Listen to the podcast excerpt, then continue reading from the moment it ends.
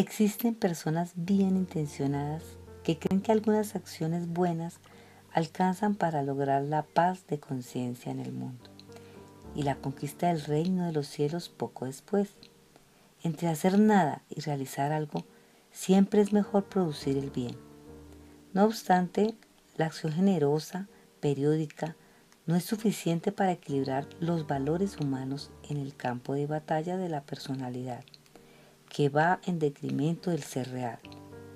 El hombre se transforma en aquello que cultiva en su pensamiento.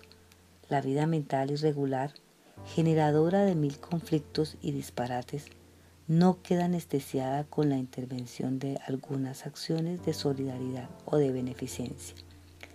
El recto pensar es el único método para conseguir el recto actuar.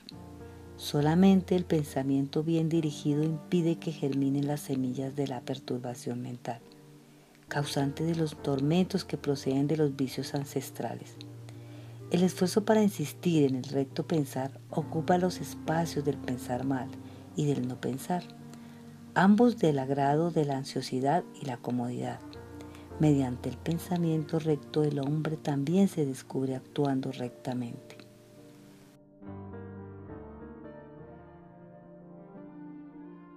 Inclina tu mente hacia lo más saludable.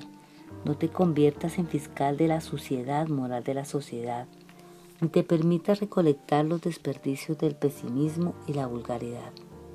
En modo alguno censures a tu prójimo, especialmente cuando éste se encuentra ausente. Busca los valores positivos que existen en los demás y perfecciona los que hay en ti. Sé ecuánime en tu fuero íntimo y en tus expresiones exteriores.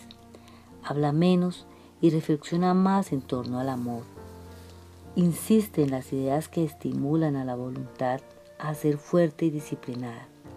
Planifica tu ascensión y piensa en ella, razonando respecto a la pérdida de tiempo e ilusiones y futilidades.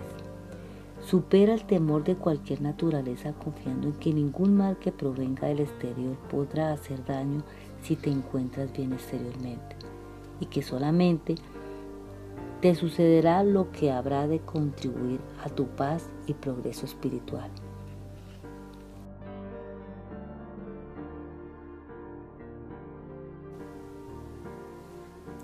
Jesús realizó en la tierra los más admirables fenómenos de los que se tienen noticias y demostró la más elevada calidad de amor que nadie jamás en el mundo ofreció a las criaturas. Aún así, fue su recto pensar la causa de su recto actuar, y eso lo convirtió en el modelo a ser seguido en todas las épocas.